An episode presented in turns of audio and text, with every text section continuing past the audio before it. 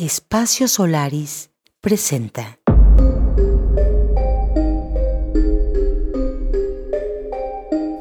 ¿Qué pasaría si alguien nos arrebata un ser querido? O si, digamos, no nos ayudan a o hacer algo para que ese ser querido no se vaya. Eh, ¿Qué seríamos capaces de hacer? ¿Cómo viviríamos el duelo? Y creo que es una película de duelo. Cada uno de los personajes atraviesa un tipo de duelo diferente. Él es Santiago Arriaga y uno de sus mayores miedos es enfrentar el duelo. Em, pero bueno, para nosotros, como decía, estos días la familia es lo más importante que tenemos. Y la posibilidad de que esa familia se vea, se vea rota por un ajeno, pues obviamente nos detonaría a nosotros unas cosas terribles. Ella es Mariana, su hermana y han trabajado juntos para llevar sus miedos y sus experiencias a la pantalla grande. Hola a todos, mi nombre es Juan Pablo Arroyo Abraham, soy director de cine y director de Espacio Solaris. El día de hoy estamos muy contentos de tener dos invitados muy especiales quienes están mostrando su película A cielo abierto aquí en el Festival Internacional de Cine de Morelia. Me refiero a Mariana Arriaga y Santiago Arriaga. Bienvenidos los dos. Es un placer y un honor tenerlos aquí en Putaca 39. No, muchas gracias por invitarnos y por tenernos. Felices de estar acá. Sí, muchas gracias por la invitación.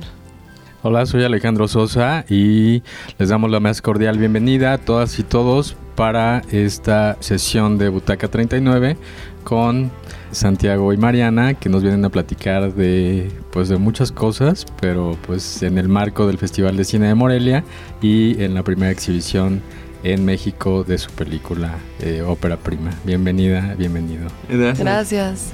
Hola, yo soy Sandra Aguilera y estamos aquí hablándote a ti que estás sentado ahí en esa butaca 39 con dos invitados especialísimos. Me da muchísimo gusto Mariana, Santiago, que nos acompañen hoy en esta sala Solaris en este Festival Internacional de Cine de Morelia, en el corazón de Morelia, en un festival tan querido por todos nosotros.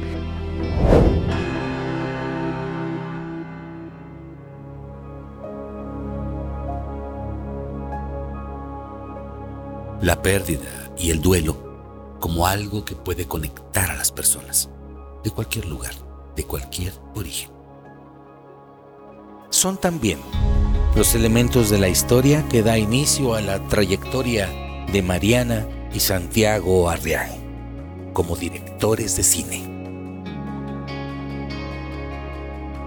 Con motivo de la edición del 21 Festival Internacional de Cine en Morelia, visitaron Espacio Solaris para contarnos en entrevista cómo lograr codirigir una película de manera exitosa sin dejar que los egos se interpusieran en el camino. ¿Cuáles son los pilares de una ópera prima que capta y representa fielmente el arte cinematográfico, pensada desde y para el cine?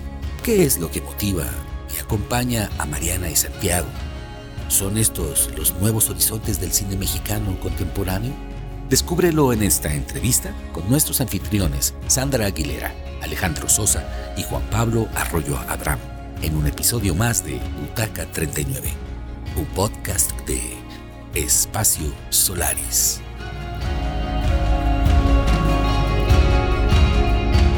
Quisiera iniciar esta plática preguntándoles, ustedes han crecido con un narrador de historias toda su vida, me refiero a, Guillermo Arriaga. Han vivido esos road trips como el que vimos este, en esos caminos al norte, a Coahuila, a la casa, y con esas sensaciones tan primitivas, ¿no? De contar historias, de cazar, ¿En qué momento de su vida decidieron eh, que iban a ser cineastas, que iban a dedicarse al cine?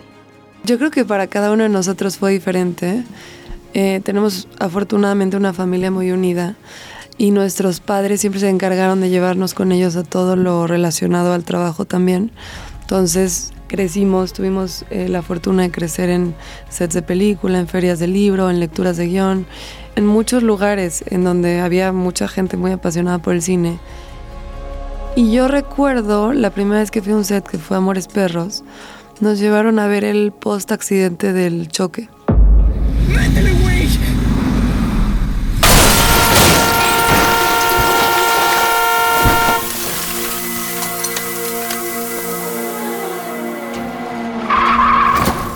Yo tenía como 7, 8 años, Santiago unos 6.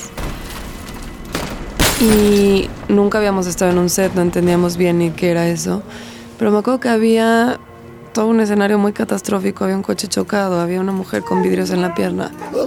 Y había perros en el suelo y estaba el que sale el chivo y todo me daba como miedo, pero también una fascinación muy grande. Y desde ese como primer encuentro con la ficción, yo creo que yo empecé a fantasear con cuando creciera también hacerlo. Esa fue mi, mi experiencia. Sí, la mía fue muy diferente. Yo creciendo fui como que cambiaba de pasiones de año a año. Cuando, a los 14 años quería ser mago, luego a los 15 boxeador, a los 16 biólogo, a los 17. Entonces pasé por todas las etapas y creo que eso encuentro yo en el cine. Em, me puedo apasionar y obsesionar con un proyecto, crearlo y luego mudar a la siguiente pasión que tenga y así ir tratando todas mis obsesiones.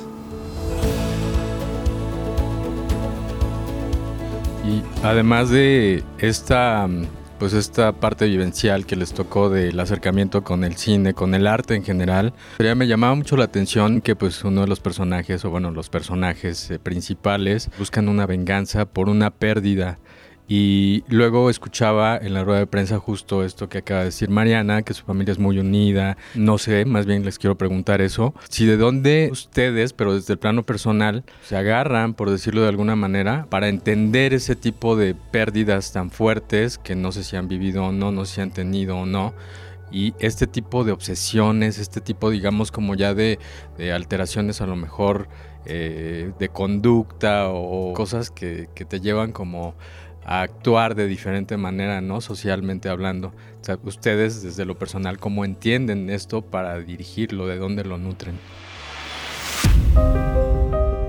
Pues nosotros afortunadamente todavía tenemos a papá y mamá. Em, pero creo que uno de los mayores miedos que yo tengo y que constantemente me da ansiedad es recibir algún día una llamada que no quiera recibir. Entonces siento que esta película de alguna manera trata de afrontar estos miedos y de trabajarlos eh, de alguna manera como ir eh, trabajando un duelo que no sucede. Eh, y lo que despierta, para, creo que para mí y para Mariana, estas ganas de contar la historia es qué pasaría si alguien nos arrebata un ser querido o si no nos ayudan a o hacer algo para que ese ser querido no se vaya. ¿Qué seríamos capaces de hacer? ¿Cómo viviríamos el duelo? Y creo que es una película de duelo. Cada uno de los personajes atraviesa un, un tipo de duelo diferente. Sí, como dice Santiago, nosotros eh, por fortuna no, no hemos estado ahí en ese lugar, pero bueno, el solo hecho de imaginarlo, como estar en la situación de los personajes, nos ayuda a nosotros mucho a tratar de imaginar cómo se comportaría cada uno. También desde la historia, obviamente, bien escrito un poco de la personalidad de los personajes, pero fue una cosa que construimos entre nosotros, los actores, y cosa que ya venía desde el texto. Para nosotros, como decía estos días, la familia es lo más importante que tenemos. Y la posibilidad de que esa familia se vea rota por, por, un, por un ajeno, pues obviamente nos detonaría a nosotros unas cosas terribles y seguramente estaríamos... La, la, película empieza con un sentido de normalidad que claramente no está normal. La madre intentando rehacer una familia, eh, los hermanos intentando encajar y entonces es como esta apariencia de, normalidad no está funcionando y en realidad necesitan afrontar la muerte para poder seguir con la vida.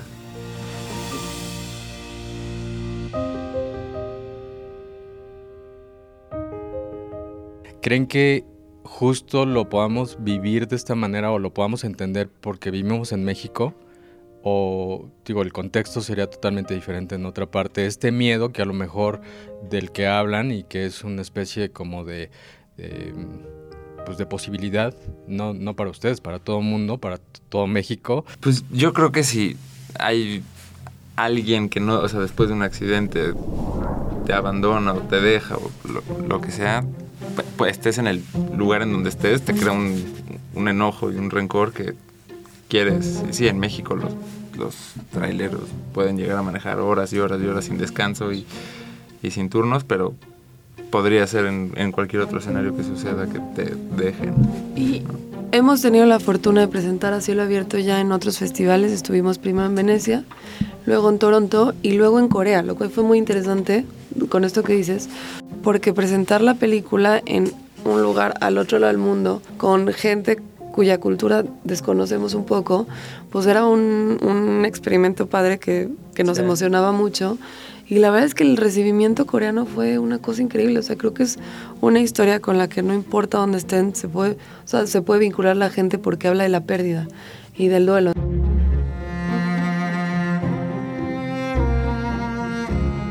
Quizás un poco el, el choque específico sí es, es de México y de algunos países, quizás en Latinoamérica o, o más próximos, pero yo creo que la historia eh, y todas estas cosas de pérdida y de duelo y de dolor y de no poder avanzar con la vida, pues se vinculan con, con gente en otros lugares también.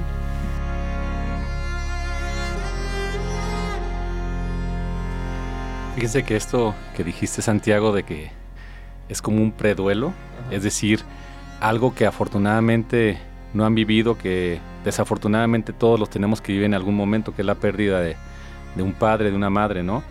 Normalmente se nos va el papá primero. ¿Por qué? No sé. Hay mucho más viudas que viudos. No sé si sabían. Es decir, se nos van siempre los papás primero.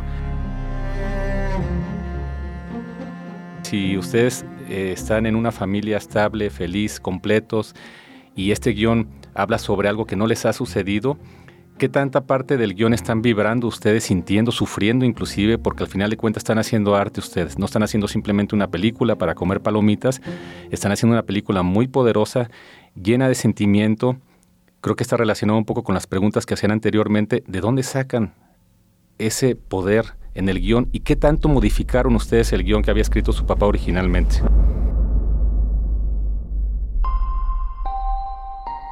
Eh, lo modificamos lo menos posible porque queríamos que fuera una película escrita por gente de 30 años. Era la, digamos, si se hubiera filmado en ese momento, la primera película de nuestro padre y nuestra primera película. Entonces eh, queríamos que se sintiera una película joven, con un espíritu. También el Guillermo que escribió esa historia cambió mucho al, al Guillermo que es hoy.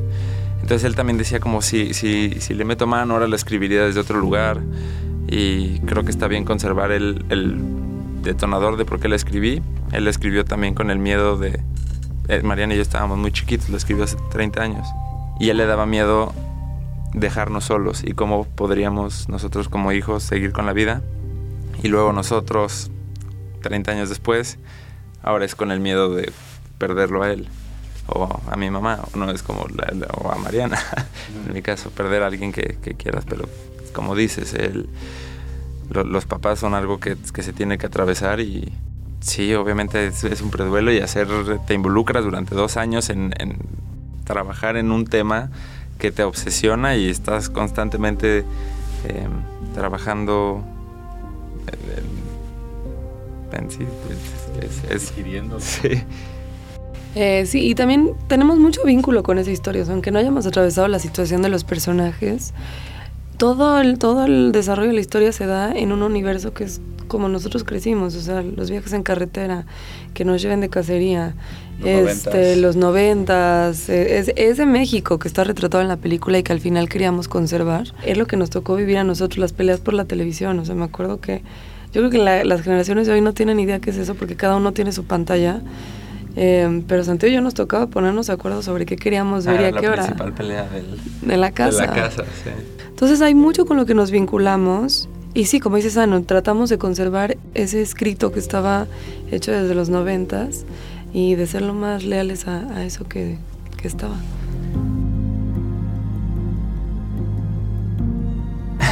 ¿Se podría decir que es una película de desesperanza o de reconciliación? No.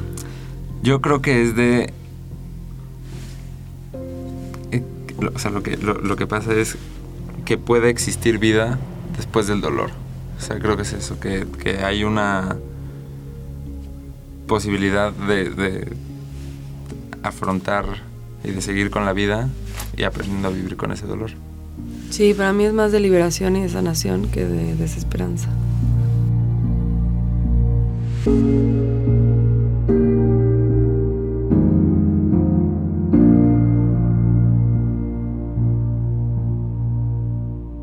Sí, esto que dicen es bien importante porque para tanto ustedes como creadores como para los espectadores es eso, ¿no? Es ese mensaje de que existe vida después del dolor y también pues me remota a pensar pues en una historia de infancia, ¿no? En lo que decían los viajes de cacería, escuchar las, los relatos, ¿no? De su padre en estos viajes, en estas road trips. ¿Cómo fue la, la sensación de ver esa película terminada y mostrársela a su papá? Híjole. No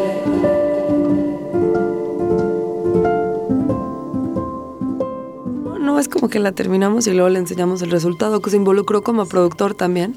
Entonces fue un proceso que llevamos todos muy en paralelo. Eh, y ahí, o sea, para llegar a esto que mostramos aquí ayer, hemos tenido una infinidad de conversaciones, madrugadas, días, tardes, noches, a todas horas.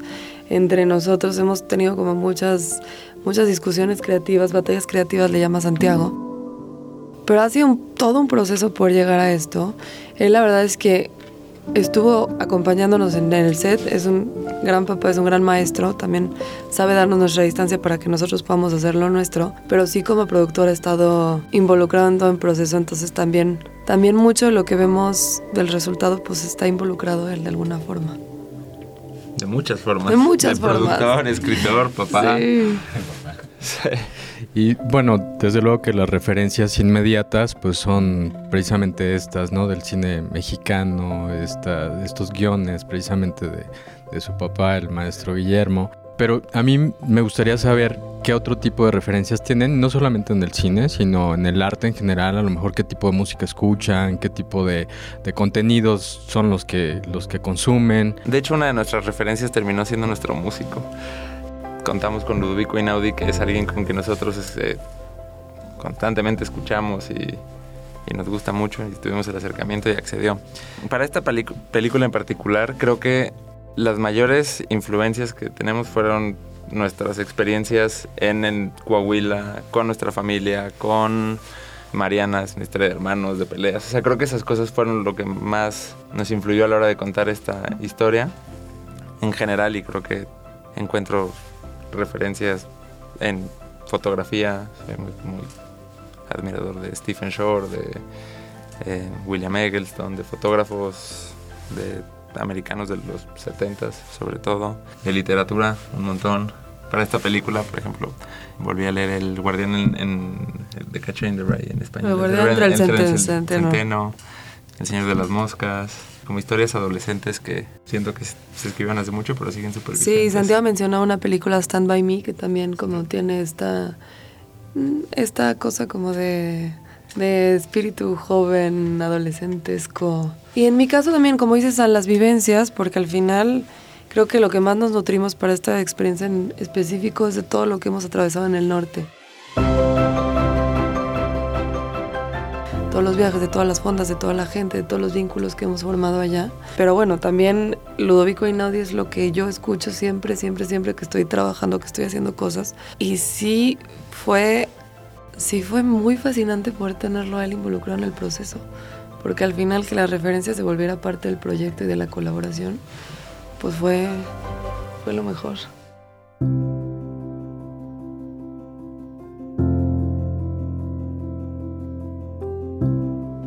Oigan, y yo cuando he dirigido películas, este, a veces no puedo ni conmigo mismo, es decir, ya un director es un rollo.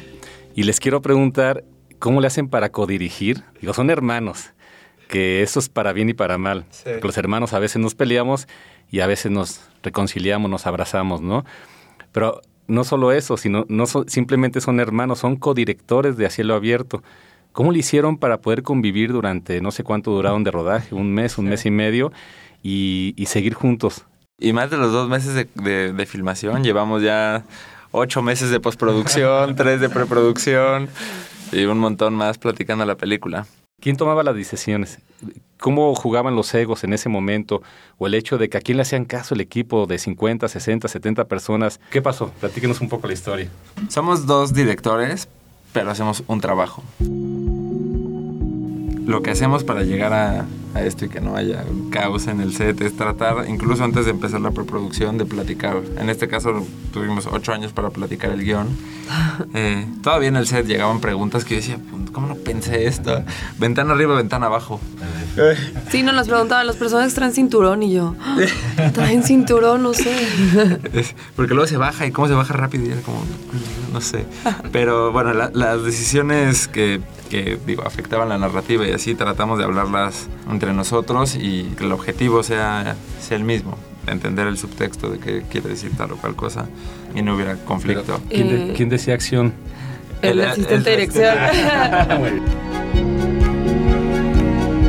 Yo creo que no, no hay egos, o sea, tenemos que soltar el ego. Es mi hermano, es mi mejor amigo también. Y entonces no, yo creo que no hay nada de esta cosa de, de que si se acercaron con él, porque con él más bien es como dice Santiago, que si alguien del equipo técnico se encuentra primero con cualquiera de los dos y hay que resolver algo, los dos contestáramos lo mismo.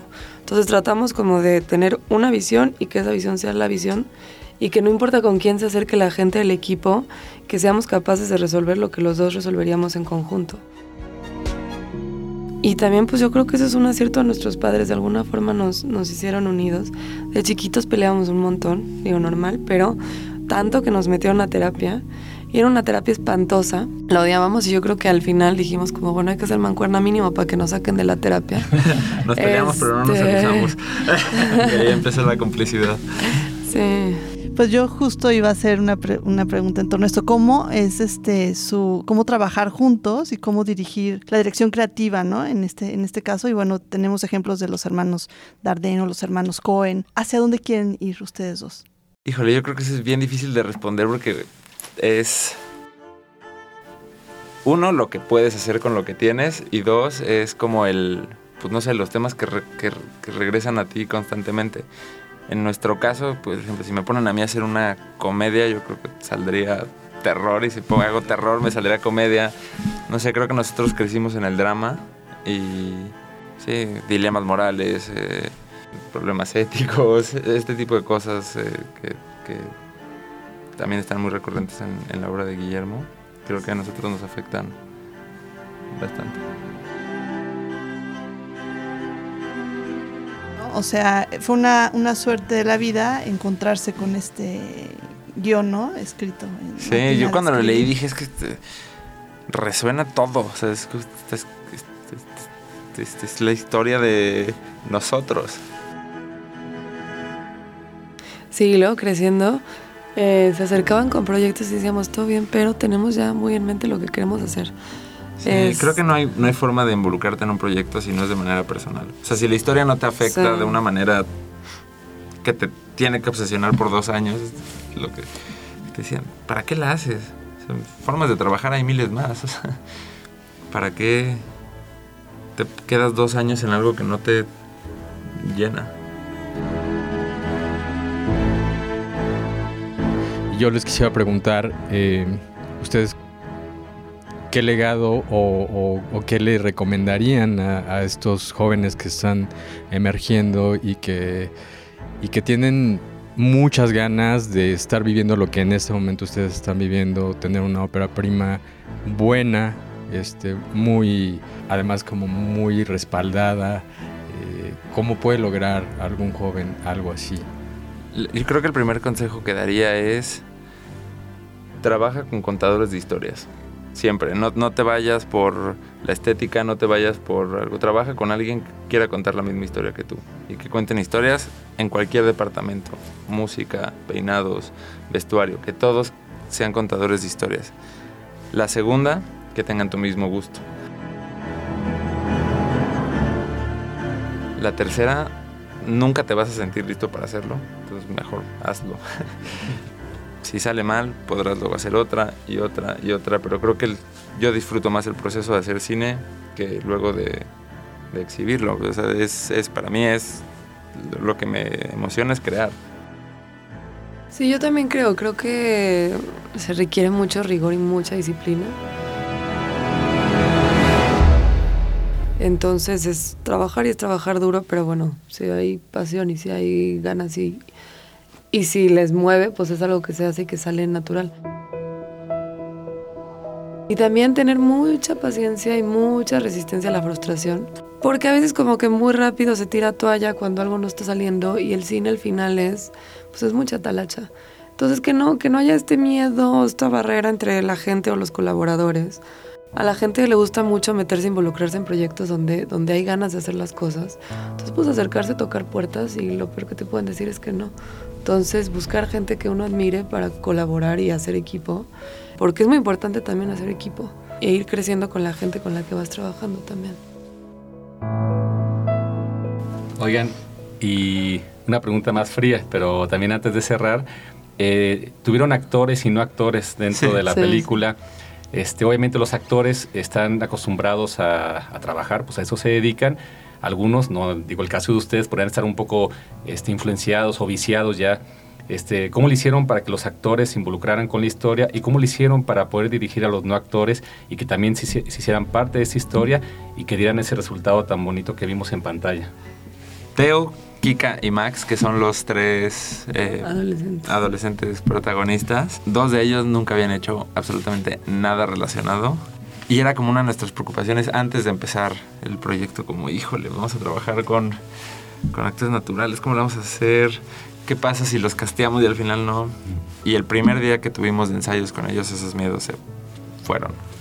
O sea, nos enseñaron un montón y ellos eran los que permitían probar cosas. Como que a veces tú estás medio con los miedos y dices, no, cálmate, vamos a probar esto. Y si no funciona, hacemos esto. Y Eh, los tres muy disciplinados, una entrega muy grande y como dice San también como una cosa de querer probar y, y entregar todas las, o sea, Y de darlos. eh, Teo, por ejemplo, el personaje de Salvador el Chico, se frustraba cuando no le salía y entonces decía, espérenme, me, me tengo que ir.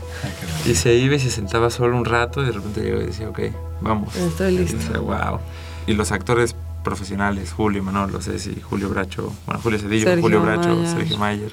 Creo que todos ayudaron a cobijarlos a ellos para que estuvieran en un ambiente de confianza donde pudieran jugar. Y en este sentido de los que, que dices de los vicios, yo más bien creo que los est- estaban tan a disposición de la historia y de ayudar a los, a los chicos que se entregaron a, a hacerlo. Pues yo tengo como mil millones de preguntas más. La verdad es que es un placer tenerlos aquí con nosotros. Quisiera hablar de la película, pero no puedo porque si no se la voy a echar a perder a los espectadores, porque hay muchas cosas que tengo dudas respecto a la historia, pero no se las puedo preguntar. Desafortunadamente ya tendremos una segunda oportunidad. Cuando lo vengamos a presentar acá. Exactamente. Cuando la presentemos aquí en Espacio Solaris, acá en Morelia, Michoacán. Y bueno, yo quiero agradecerles muchísimo la disposición, la tranquilidad, la paz que nos generan a todos. Una película con un, poder impresionante y aún así ustedes detrás de las películas pues se ven que son gente súper buena onda. Entonces yo en ese sentido les agradezco que hayan aceptado esta entrevista el día de hoy.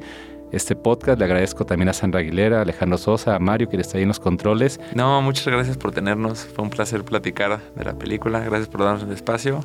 Y espero que muy pronto podamos estar por acá. Sí, muchas gracias por la invitación y por el espacio. Y felices de regresar cuando nos vuelvan a invitar. Bueno, pues corte. Vámonos. Gracias.